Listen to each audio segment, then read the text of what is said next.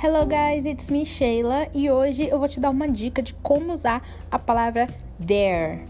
Dare em inglês pode significar ousar. Por exemplo, se eu disser who dares, eu estou dizendo quem se atreve. Who dares? Se eu disser how dare you, eu quero dizer como você se atreve. How dare you? How, como, dare, atreve, you, você.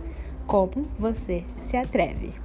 Mas fora essas duas definições, eu também posso usar a palavra dare dentro de um contexto de desafio. Por exemplo, no jogo Verdade ou Desafio em português, a gente diria em inglês truth or dare, verdade ou desafio. Então, se eu disser I dare you, eu estou dizendo eu te desafio. Se eu disser I dare you to, e aí seguir com a coisa a qual eu estou desafiando, aí eu estou dizendo eu te desafio a. Perceba que esse to, I dare you to, assume o papel de a em português. Essa foi a dica rápida de hoje. Eu espero que você tenha gostado.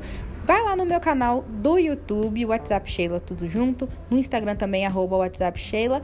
E Sinta-se à vontade para acompanhar todas as nossas dicas semanais que, que a gente tem lá pelo Instagram. Lembrando que de segunda e quarta a gente tem sempre dica de música lá nos stories. I hope to see you there. Bye bye!